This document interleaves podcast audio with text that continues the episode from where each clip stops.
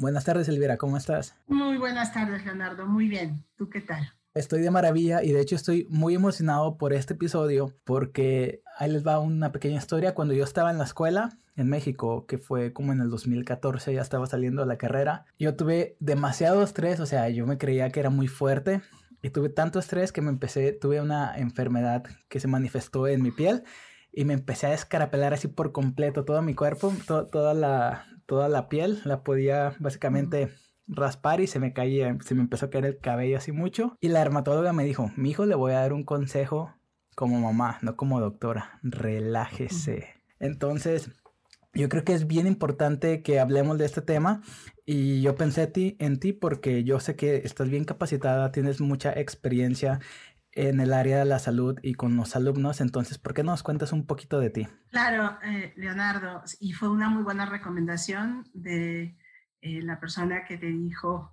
que te relajaras, debido a que muy posiblemente lo que tenías era un síntoma relacionado a alguna situación emocional. Y a eso me he dedicado toda mi vida. Tengo 32 años atendiendo a personas desde diferentes espacios, acompañando a personas que tienen algún tipo de situación emocional, algún tipo de necesidad de hablar de lo que las emociones eh, provocan en nuestras vidas. A, veces eh, nos pueden limitar o a veces pueden generar estos síntomas como el que tú mencionabas al principio, que eh, resolviendo la, el referente emocional o conociendo la razón por la que aparecen, es posible regularlos. Y la regulación de las emociones, digamos, es la base de todo el trabajo que he hecho durante todo este tiempo. Soy psicóloga clínica, tengo experiencia en psicoanálisis, soy coach y ahora especialista en eh, programación neurolingüística, que es el tema que más trabajo, justo porque me ha mostrado, me ha enseñado en la experiencia que nuestro cerebro es algo que podemos eh, regular, digamos, es tan plástico que tenemos muchas posibilidades, incluso a través de, de verbalizar aquello que sentimos, que nos permite mejorar nuestra situación emocional. Bajo situaciones de estrés como la que tú viviste, por ejemplo. Como te comenté, hace poquito yo puse en Instagram una encuesta. Entonces vamos a discutir esas, esos resultados. Primero puse en la escala del como del 1 al 10, ¿qué tanto, qué tan difícil crees que la escuela dental? Fueron 2.150 respuestas, el 9 fue el promedio. Entonces, la escuela dental es algo bien, bien, bien difícil. La segunda pregunta que les hice fue que si en su universidad sentían que ellos se preocupan por, por su salud mental o se preocuparon, en el caso de los que fueron de los que fueron alumnos, 82% dijo que ellos sienten que, que a la universidad no les interesaba la salud mental. Y el 65% dice que jamás ha visitado un psicólogo.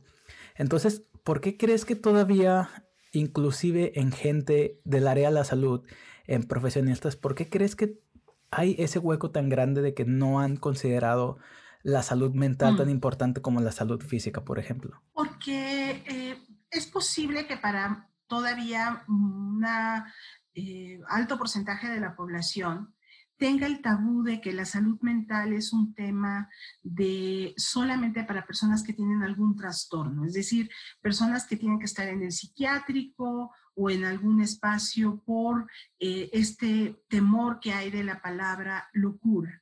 Y no es así. Como seres humanos somos seres integrales, somos eh, mente, somos cuerpo y somos también emociones. Entonces, en ese sentido, la salud depende por lo menos de esos tres grandes eh, campos en donde podemos accionar para lograr una vida saludable y una mejor calidad de vida.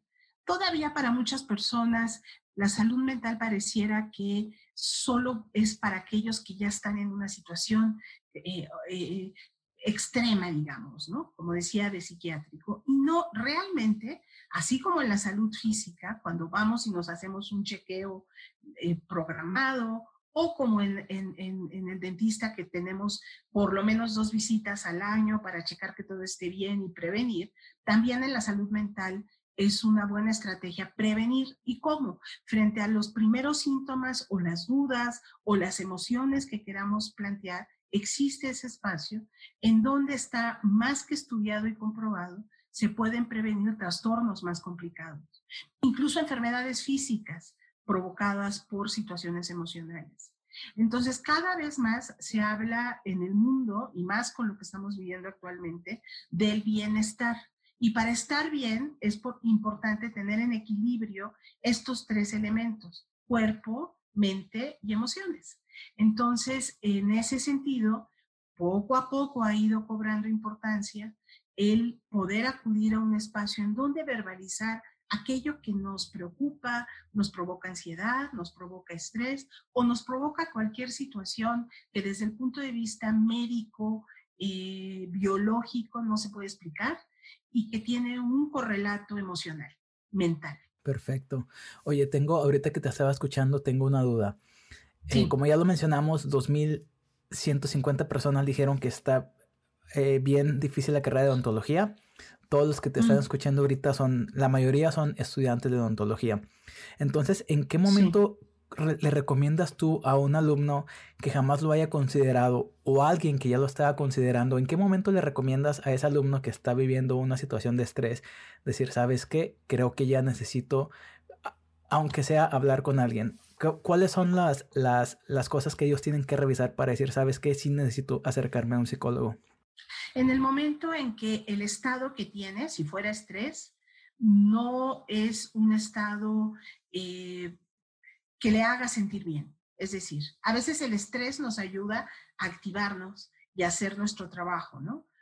Eh, no quiero decir con esto que el estrés esté bien, no, pero a veces es como esa energía o se vive como estrés, ese impulso para llevar a cabo nuestros, eh, nuestras actividades o nuestros objetivos.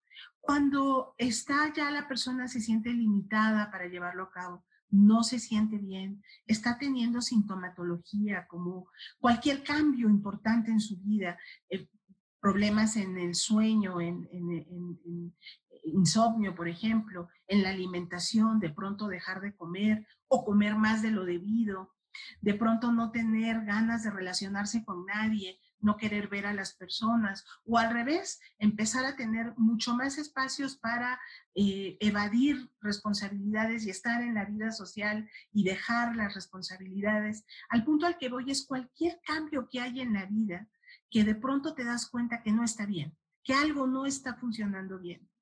Incluso cuando escuchas que alguien te dice, oye, de pronto eh, te veo diferente, te veo demacrado o te veo... Eh, como cansada, no lo sé.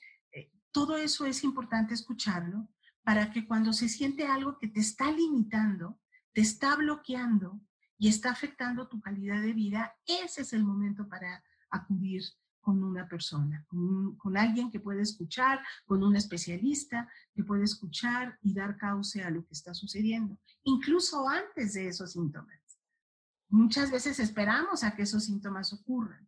Pero en el momento en que lo que está sucediendo no te hace sentir bien o lo vives como miedo y no te permite dormir o sientes que, que, no puedes con la carga, es importante acudir para resolver. Inclusive me gustaría mencionar aquí antes como experiencia personal Elvira, ella es mi psicóloga personal. Utilizamos los medios de comunicación ahorita para, comunicarnos. Yo estoy en Estados Unidos, ella está en México y todas nuestras sesiones han sido por Zoom. Seguramente si tú estás en México, en tu universidad debe de haber ah, estudiantes que están practicando, te puedes acercar a un instituto de jóvenes.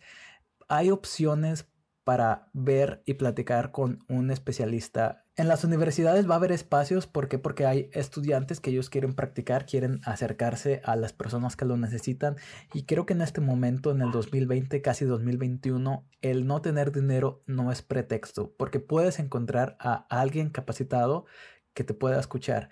Entonces, si tú tienes ansiedad, si tú sientes que necesitas ser escuchado por algún profesional, te invito a que te acerques a alguien, porque el simple hecho de abrirte con una persona que tú sabes que es un profesional y te va a ayudar, independientemente de lo que la otra persona haga, el simple hecho de descargar todo lo que tú traes en tu, en tu mente, eso ya ayuda demasiado.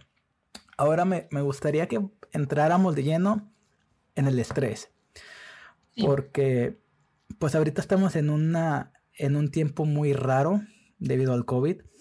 En odontología tienes que trabajar mucho con tus manos y tienes que trabajar en el laboratorio. Adicionalmente a eso, cuando ya estás por fin trabajando en el, con pacientes reales, creo que a todos, todos los estudiantes, creo que el 100% ha sufrido de esto, de que tienes que depender de terceras personas para poder pasar tu materia y para poder seguir en el próximo semestre o en el próximo año.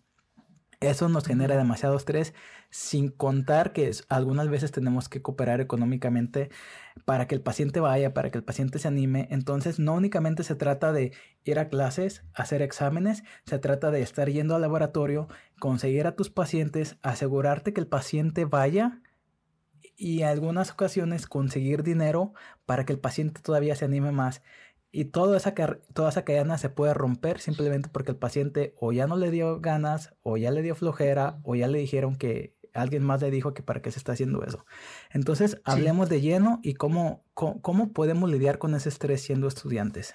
un primer paso es justo identificar que hay el estrés y que aquí hay una, una situación que lo detona, que es esta cadena de pasos que de pronto se puede romper como tú bien lo explicabas. Y al hablar de lo que, genera en, en ti como estudiante, es posible encontrar alternativas. Generalmente el estrés hace que te bloquees, que no haya manera de resolver. Cuando generas un espacio en donde poder hablar de lo que, es, de lo que está sucediendo, porque es una realidad que esto puede suceder, ¿no? Que se rompa la cadena para que llegue el paciente y puedas practicar. Entonces, eh, el generar espacios en donde poder hablar desde el punto de vista de la salud mental, de la salud emocional, ayuda a que abras ese espacio para encontrar alternativas. Aquello que de pronto suena como eh, terrible, como imposible de llevar a cabo y que te puede limitar precisamente de depender de otro, bueno, te puede ayudar cuando lo, lo planteas en un espacio para trabajar esas emociones a encontrar diferentes alternativas. ¿Cuáles? No lo sé. Ah, sería cuestión de platicarlo con cada quien, con cada uno de los que está viviendo esta experiencia. Incluso, por ejemplo, el hecho de tener este espacio que tú tienes en donde pueden compartir información que ya desde tu experiencia o desde la de otros ayuda a otros a entender cómo son los procesos, ya eso es un trabajo desde el punto de vista emocional el compartir o los chats que de pronto pueden generar en donde compartir información, porque eso ayuda a generar alternativas. Lo que sucede es que a veces el estrés, aun cuando se tienen las alternativas, emocionalmente no, no estás listo para encontrarlas, no estás lista como persona para encontrar esas alternativas. El espacio de eh, atención o de acompañamiento, como yo le llamo, porque es un acompañamiento hasta la resolución de la sintomatología emocional, ayuda a poder elaborar esas emociones, a encontrar cuál es la razón por la que surgen esas emociones. Y no me refiero solo al detonante de que llegue o no llegue el paciente. Habrá personas que no se estresan y que lo viven de una manera muy distinta. ¿Por qué? Porque tiene que ver con nuestra historia, con nuestras creencias, con nuestros valores, con, nuestra situación emocional en general. Y eso es lo que se trabaja en un espacio emocional de acompañamiento. Que de todo lo que está dentro de ti, realmente eh, está viendo esta situación como estresante, qué recursos personales tienes para resolver y llevarlas a cabo y hacer, hacer uso de esos recursos personales, identificarlos para poder eh, elaborar el estrés y resolver. Es una realidad que el paciente podría no llegar, pero podría uno pensar, bueno, quizá funciona tener más de una opción de pacientes. Y aunque impacte económicamente, por ejemplo, puedo hacer algo, no, no sé en este momento qué, que me permita tener alternativas para si no llega mi paciente, yo ya tengo el plan B o incluso el C o el D. Quizá en otro momento no lo hubiera pensado si emocionalmente estoy bloqueado. Y eso es lo que nos pasa. Se convierte en algo que va creciendo, que va creciendo, que va creciendo y no nos permite resolver. Cuando hablamos de ello, cuando hablamos de nuestros miedos, de lo que emocionalmente nos causa, es casi como una situación, em, alguien alguna vez decía como mágica, aunque no, realmente no lo es, pero empieza a fluir. Y entonces aquello que atoraba, que, que no nos dejaba eh, fluir como normalmente lo haríamos, da la posibilidad y encuentras alternativas. Perfecto. Y aquí me gustaría mencionar algo bien importante de que, pues al final de cuentas tenemos que ser realistas. O sea, dependemos de alguien más, sí. ¿Por qué? Porque no vas a aprender únicamente en maniquí, tienes que aprender el trato real con el paciente. Y pues es la realidad, o sea, también tenemos que aceptar que estamos a expensas de alguien más y de que desafortunadamente pues si no vienen pues nos vamos a, ver afectados. Esa es la realidad, la realidad no se puede cambiar. Entonces aquí es cuestión de cambiar el chip y utilizar una diferente mentalidad para tratar de ver las cosas con un mejor optimismo porque a veces lo que más nos afecta es lo que está en nuestra cabeza. Entonces, ¿de qué manera crees tú que podamos cambiar un poquito la percepción? Como por ejemplo, yo recuerdo que, eh, que cuando estábamos haciendo terapia, tú me hiciste cambiar como la misma situación, pero verla desde otro punto de vista. Inclusive podemos eh, mencionarlo de que el miedo a veces nos ayuda. Exacto. Justo uno de los ejercicios que hicimos en esa ocasión es algo que es eh, estar asociado con un elemento muy importante de la programación neurolingüística que son las posiciones perceptuales. Es decir, a veces las situaciones, la realidad, las vemos desde nuestra visión. Esa visión, cuando emocionalmente hay algo que nos está estresando, hablando del estrés o del miedo, podría limitar nuestra mirada de la realidad. Y el ejercicio que hicimos fue tratar de verlo desde otra perspectiva, desde la perspectiva de otro, por ejemplo, o desde la perspectiva de un experto, que nos permite abrir nuestra visión, nos permite como alejarnos un poco de la situación y entonces ahí encontramos alternativas. El, tema específicamente del miedo, recuerdo que lo que trabajamos eh, y, lo que se puede trabajar en diferentes espacios es encontrar el para qué de ese miedo, por qué o para qué aparece ese miedo en nuestra vida. Y generalmente tiene una función, el miedo no es tan malo, significa algo, nos está dando un mensaje en nuestro interior. Se trabaja en sesión es encontrar ¿Cuál es la intención positiva de ese miedo para poder como negociar con él mismo o con nosotros mismos, con nuestra parte interna, con nuestra voz interna y encontrar otros medios para alcanzar objetivos que sean más saludables para nosotros. El miedo puede llegar a paralizar. El miedo puede llegar a hacer que cambiemos el rumbo totalmente de una decisión y puede cambiar nuestra vida. Entonces, se hace un trabajo en sesión para negociar con él, para comunicarse con ese miedo y encontrar otras posibilidades o alternativas que nos protejan. generalmente, perdón, el miedo lo que hace es protegernos de algo. Encontrar de qué nos está protegiendo o para qué nos está protegiendo ayuda mucho a resolver. Y ese es solo un ejemplo. Hay muchas otras eh, posibilidades de situaciones que el miedo puede provocar en nuestras vidas, que el espacio de acompañamiento lo que hace es ayudarte a descubrir, a identificar qué está sucediendo ahí para poder resolverlo. Otra pregunta, ya aceptando un poquito la situación, aceptando que pues estamos en una carrera difícil, ¿qué podemos hacer nosotros o qué puede hacer el estudiante para tratar de llegar lo mejor posible a esa situación de dificultad? ¿Qué nos recomiendas en cuanto a bienestar, en cuanto a, qué podemos cambiar de nosotros mismos para poder afrontar mejor esas situaciones? Muy bien, el bienestar tiene una relación directa con el tema emocional. Y el tema emocional en este sentido de la integración, de las partes, digamos, o los factores que nos integran como seres humanos, es importante tomar en cuenta también lo físico. Y en ese sentido, una forma de mantener el bienestar o la, nuestra calidad de vida, incluso nos ayuda a no tener agotamiento emocional. El agotamiento entendido en este término eh, en inglés que es el burnout, como llegar al límite, eh, es el poder hacer, llevar a cabo acciones en las diferentes áreas de nuestra vida. Por ejemplo, en la alimentación, mantener una alimentación saludable, porque han comprobado quienes se dedican, eh, los científicos, a estudiar cómo la alimentación sana también ayuda a nuestro cerebro.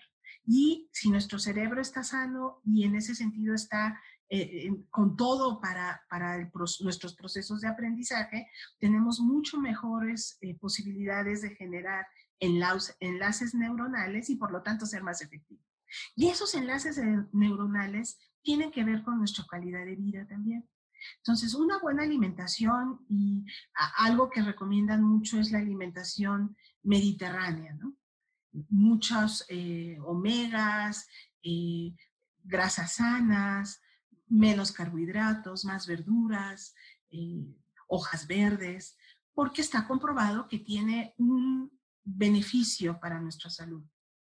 Hacer ejercicio también es un gran aliado, un gran factor porque nos permite mantener nuestro estado eh, saludable físicamente hablando. Mantiene nuestras células en buen estado, por lo tanto nuestro sistema inmunológico y nuestro cerebro también lo están. Y hay quienes eh, han estudiado que si esta eh, actividad física se lleva a cabo al aire libre cuando es posible hacerlo, considerando incluso lo que vivimos actualmente con COVID, con todas las protecciones necesarias, y tomando al menos un tiempo de sol, media hora de sol, ayuda a activar esas células que nos mantienen en bienestar. Otro aspecto, además de la alimentación y del ejercicio, es dormir bien, tener buena eh, disciplina en el sueño, recomendable las ocho horas cuando es posible. A veces cuando uno es estudiante posiblemente no lo logra por la gran cantidad de, eh, actividades que hay. Sin embargo, parte de un proceso de acompañamiento puede ayudarte a organizarte para que puedas llevar tus alimentos en los horarios, el ejercicio en el horario que lo necesites, igual el sueño, la hora de dormir, es decir, generar hábitos saludables en la vida.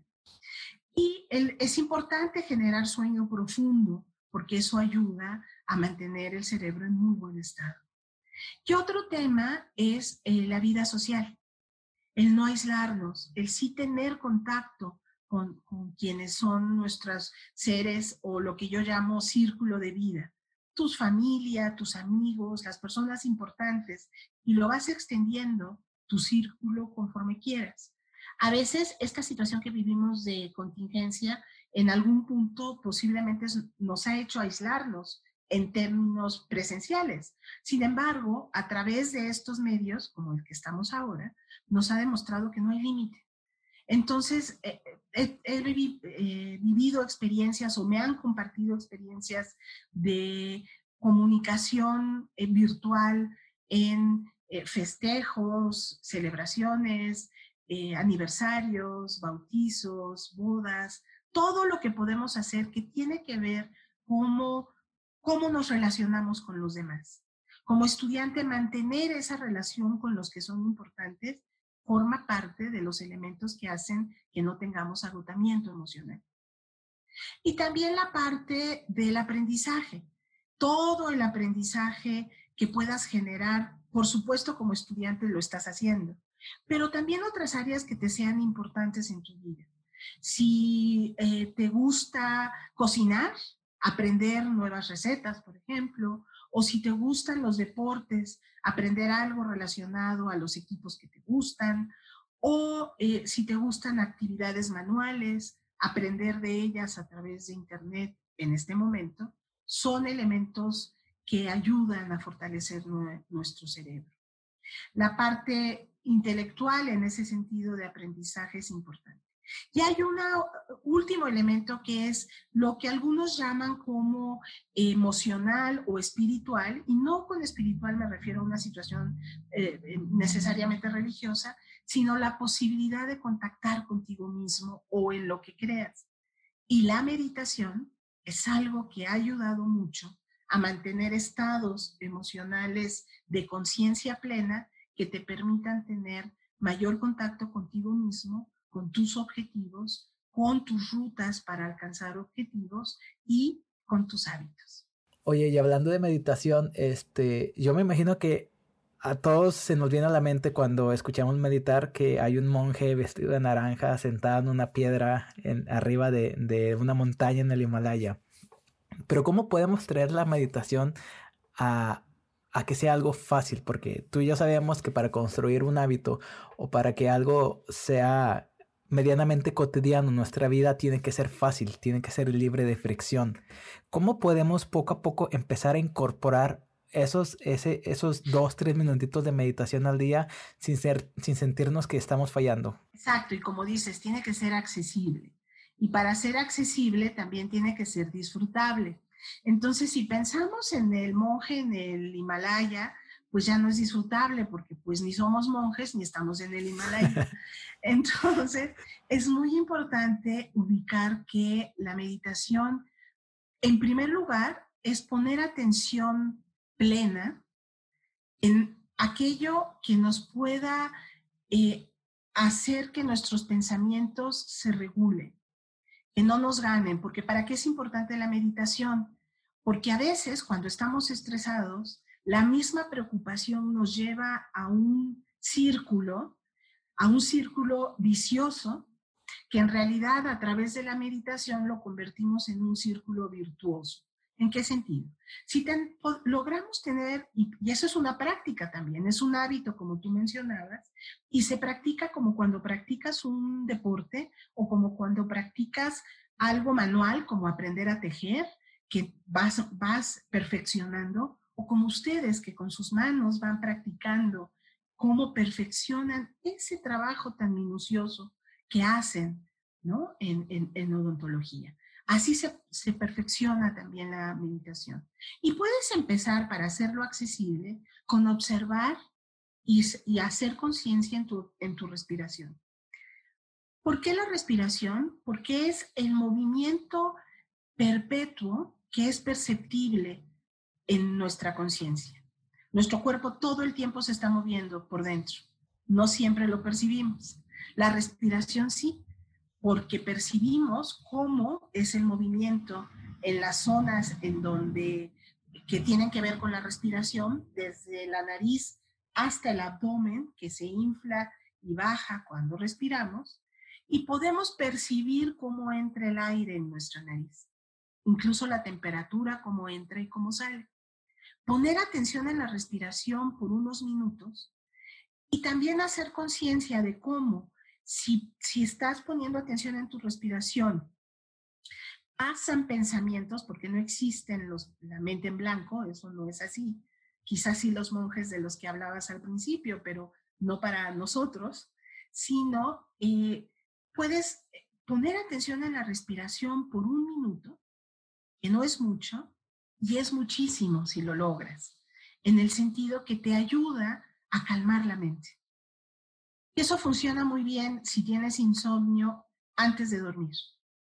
Meditaciones hay muchísimas guiadas en, YouTube que puedes utilizar, incluso con música, o simplemente escuchando música y poniendo atención en la respiración. Y hay muchos ejercicios prácticos que te ayudan a concentrarte en la respiración en tu respiración. Ese movimiento eh, perpetuo de la respiración permite calmar la mente. Y eso la hace accesible porque entonces puedes meditar en cualquier lugar, en cualquier espacio, en cualquier momento y generas calma en, tu estar, en tu estado emocional. Y la calma es el opuesto al estrés. Entonces va ayudando y a la ansiedad, ¿no?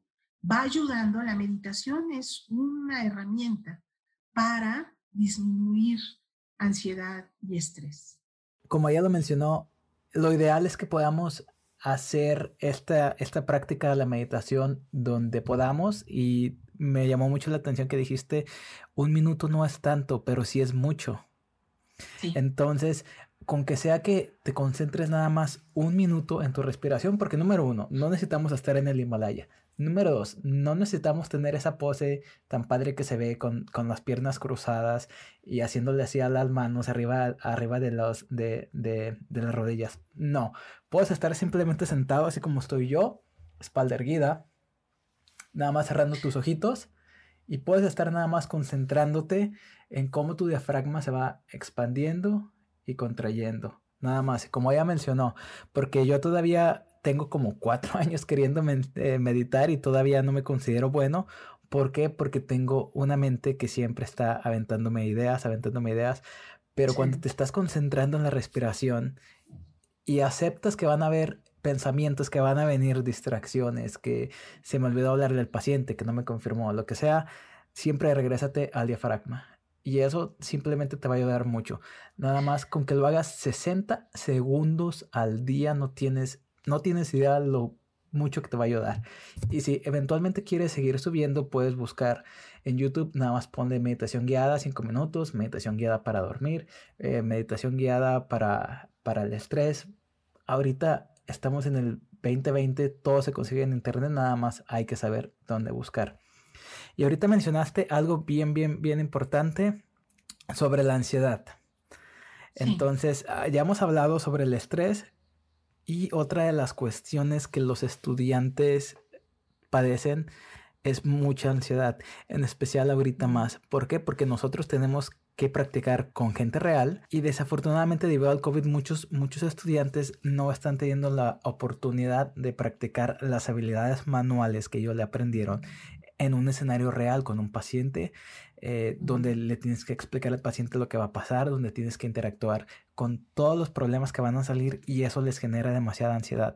Adicionalmente, la ansiedad de la primera anestesia que tienes que poner, la primera extracción que tienes que hacer, endodoncia, que si el niño te va a llorar. Entonces, aparte del estrés, tenemos que lidiar con mucha ansiedad. Entonces me gustaría que primero, antes de entrar a ansiedad, platiquemos de la diferencia de, entre estas dos, estrés y ansiedad. La ansiedad es, es preocupación, es miedo relacionado a una situación específica, es una respuesta que, que se tiene emocional por algo que preocupa en extremo, digamos, ¿no? Y puede la ansiedad aparecer como una situación crónica en donde eh, no, no, no te permite fluir como podrías hacerlo en tu proceso de estudio o en cualquier actividad que lleves a cabo. La ansiedad eh, se vive de muchas formas, ¿no? Incluso corporalmente se vive de muchas formas y puede haber crisis de ansiedad, que son estos eh, ataques de pánico conocidos, que pueden generar eh, sudoraciones, taquicardias, eh, la sensación, una sensación muy difícil, muy dura de pensar que algo te está pasando físicamente y que no vas a sobrevivir. Y es toda una respuesta, como si fuera una descarga tremenda de adrenalina, que justo hace reaccionar y tener la sensación de sobrevivencia, pero no saber por qué, porque hay un miedo ahí profundo. La ansiedad aparece por preocupación y miedo. Entonces, e, el estrés está más respondiendo a una situación externa o, interna, sin embargo, que está ubicada en eh, un, algo que está sucediendo, digamos, como la presión de la escuela o esta situación que mencionabas de eh, cuando un paciente posiblemente no va a llegar. La ansiedad de pronto quizá no está asociada a algo específico, conscientemente hablando, y, es algo que va creciendo, que se va formando y que puede ser eh, crónica. Muy importante elaborarla y hablar de ella, explorar en un espacio de acompañamiento qué la genera, dado que puede, como mencionaba yo hace eh, rato, provocar síntomas muy específicos en, el cuerpo, dolores de cabeza muy intensos, migrañas, está asociada a la ansiedad. De ahí la importancia de la meditación, ya que hablabas hace, hablábamos hace un momento de ella. La meditación se usa mucho para poder resolver situaciones de ansiedad. Y para poder resolverlas es importante hablar, verbalizar. La cura por el habla, decía Freud en algún momento. Ya, y así es. Esa, esa magia de la que hablaba yo hace unos minutos es esa cura por hablar. Hablar y tratar de entender qué está pasando en nuestras, eh, nuestra mente más profunda que está generando o está conectándose con la ansiedad. A veces es, ahí sí es importante tener un proceso para comprender que lo está generando. No es tan claro, el estrés tiene que ver también con muchas situaciones, incluso con valores y creencias, como decía, la ansiedad aún más. Muy bien, entonces, eh, como ya lo mencioné, pues en la ontología tenemos muchas, muchas situaciones en las que tenemos que hacer grandes, grandes cosas, como por ejemplo la primera vez que hacemos una abstracción, una endodoncia. Entonces, ¿qué te parece si nos das como unos tips de qué hacer unos minutos antes, pueden ser 10 minutos antes, 5 minutos antes de hacer esa cosa grande de nuestra vida, ese reto que tenemos enfrente? ¿Qué podemos hacer antes de ante cualquier reto, y, eh, cualquier reto, incluso como decías, hacer una extracción, por pequeño o grande que consideres que sea este, eh, este reto, un, un, ejercicio que puedes llevar a cabo es anticiparte al reto y eh, tomar una posición como la que mencionaste para la meditación, que la conocemos como posición de centramiento, que es sentado bien pegado al respaldo de la silla, los pies bien puestos en la tierra y que simbólicamente implica estar en tierra, ¿no? Como en la realidad. Los brazos acomodados eh, de manera como te sientas cómodo sobre los muslos, sobre el vientre o simplemente en el respaldo, como tú decías, no necesariamente haciendo alguna posición zen, no es necesario. Y esta, esta posición ayuda a tener esto, centrarse emocionalmente, energéticamente estar centrado. Y puedes hacer una visualización del reto que vas a llevar a cabo. Y esa visualización puede ser imaginar cómo, qué es exactamente lo que vas a hacer paso a paso, detectar cuáles podrían ser las posibles limitantes de lo que vas a realizar y encontrar en ti mismo los recursos para resolverlo. Por ejemplo, ¿no? De manera que antes, de manera anticipada, tener la visualización para saber qué es lo que puedes cambiar, cuál es la diferencia que va a hacer que tu proceso sea exitoso. Es decir, qué tienes que hacer distinto para estar emocionalmente bien y además en, en, la pericia o en la técnica utilizarla como tiene que ser, según sea el reto. Y por otro lado, te permite estar preparado emocionalmente, anticiparte en términos de qué ves, qué escuchas y qué sientes en esta visualización al estar haciendo el reto, lo que, eh, el, que sea. Esto te permite anticiparte y entonces poder regular aquello que puedas identificar. Si es algo que te genera nervios, o que identificas que te pueden sudar las manos, por ejemplo, bueno, ya que lo identificas, puedes modificarlo. El cerebro nos ayuda a eso. El cerebro nos permite, eh, eh, le podemos decir, digamos, al cerebro que regule esas respuestas, por un lado.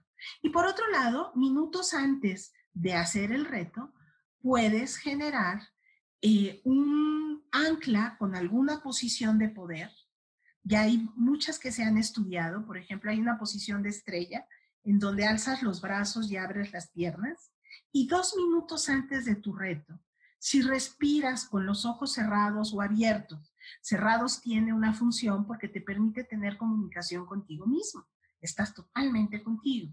Y en esa posición, dos minutos, poder generar la sensación de poder. Le, enseñas a tu cerebro que estás en poder y con energía. Hay otra posición que le llaman, que es la posición de, la, de Wonder Woman, que es la Mujer Maravilla, que está con los brazos en la cintura y las piernas en A, que es también como una posición de poder.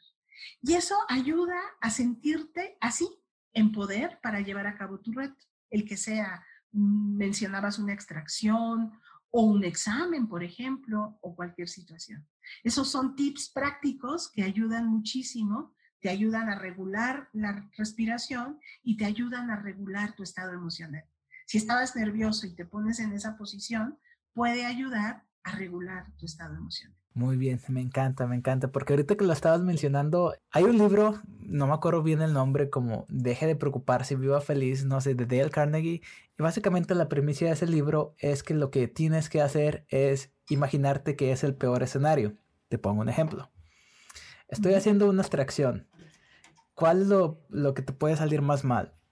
Empezamos. Que la anestesia no le vaya a hacer efecto. ¿Qué tan malo es? Pues nada, estás en la escuela, le hablas a tu profesor y te va a ayudar a anestesiar. Ok, listo.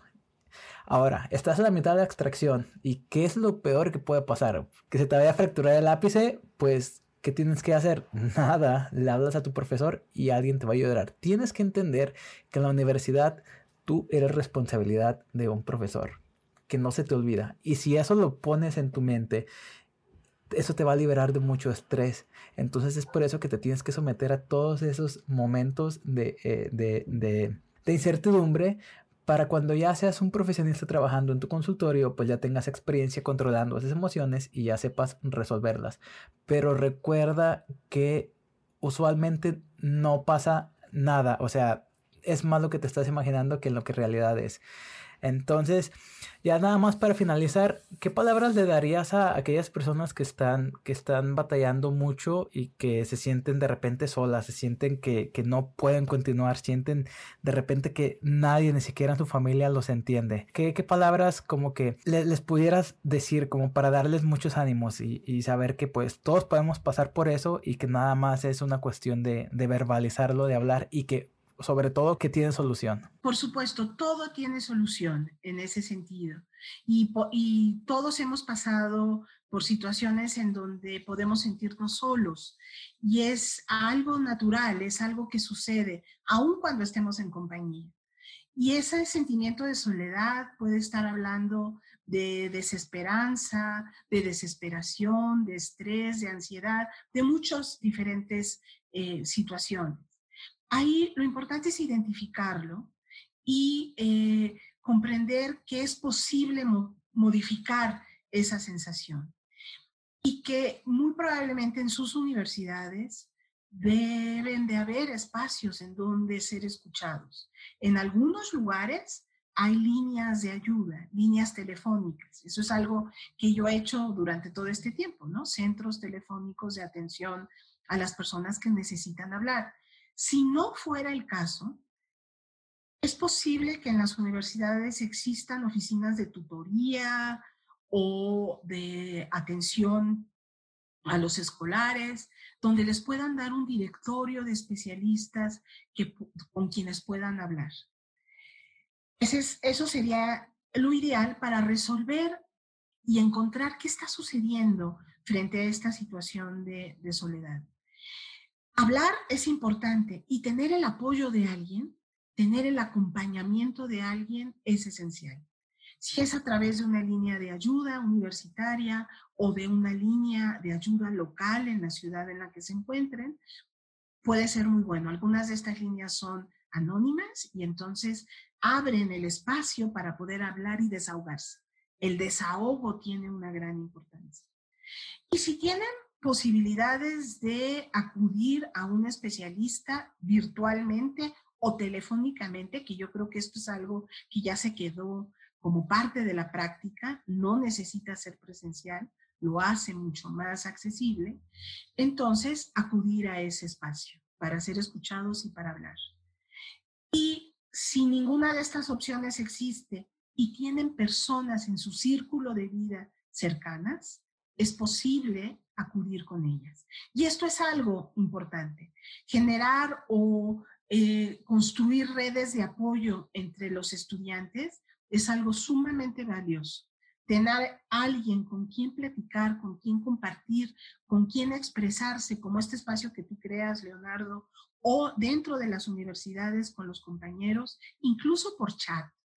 Es posible hacerlo para no dejar pasar lo que está sucediendo. Puede ser eh, algo que en un futuro tenga consecuencias incluso de salud.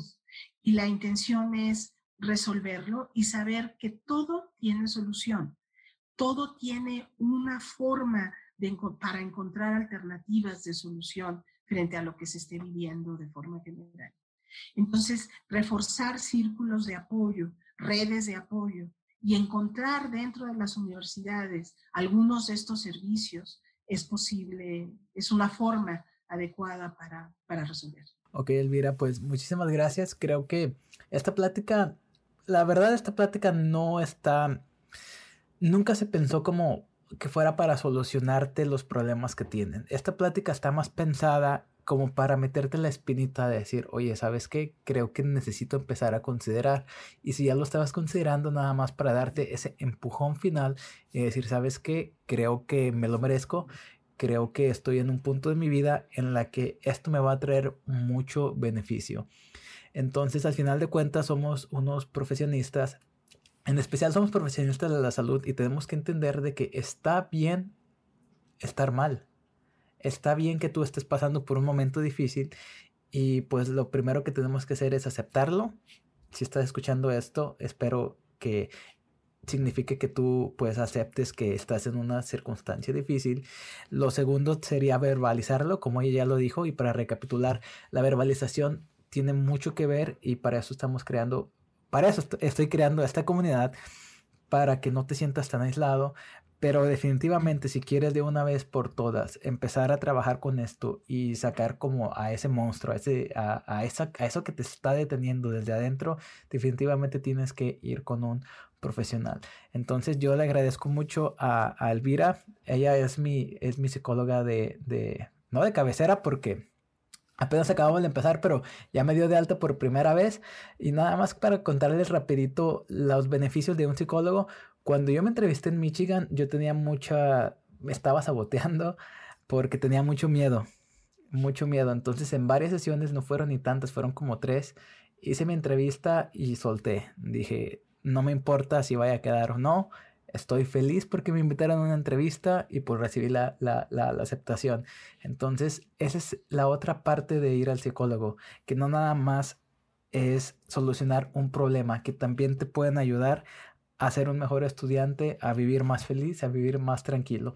Entonces, independientemente si te encuentras en el lado del problema, si te encuentras en medio donde lo quieres arreglar o no, puedes brincar a vivir más pleno, más feliz y más tranquilo gracias a la ayuda de un profesional. ¿Qué, agregarías de lo que acabo de decir? Totalmente, como decías, el primer paso es reconocer que algo está sucediendo y no tener eh, miedo o vergüenza o, algo que te limite a decirlo. Para hablarlo, eh, pues con tu mejor amigo o con alguien, es a veces incluso suficiente. Y acabas de decir algo importante. A veces en una sola sesión es posible resolver. A veces no se necesitan procesos larguísimos. No, a veces es solo desatorar algo que está ahí, darte cuenta, identificar, hacer la diferencia y continuar eh, desarrollándote como lo que quieras ser, como un ser humano en bienestar. Entonces voy a dejar abajo en el, en el video la información de Elvira por si de plano dice, ¿sabes qué? Yo no tengo absolutamente este, nadie ah, o, no le tengo confianza a un, a un, psicólogo y ya sientes que entraste en confianza con ella, pues este, te dejo el correo por si la quieres contactar a ella, pero definitivamente sí contacta a, alguien o algo mínimo. Entonces espero que te haya quedado una, una espinita de ahí de que está bien sentirte que estás mal, es natural, todos lo sentimos y pues esperemos que, hayas aprendido algo, aunque sea pequeñito, pero que te ayude a ser una mejor persona el día de mañana. Elvira, muchas gracias. Al contrario, muchas gracias. Muchas gracias por, por, todo, por todo el tiempo que nos has dedicado y seguramente te estaremos molestando de vuelta cuando entres a la escuela y ya estés, no puedo con todo esto, está muy difícil. encantada de poder eh, apoyar y poder continuar con este espacio para los jóvenes. Muy bien, muchísimas gracias. Entonces nos vemos en el próximo episodio.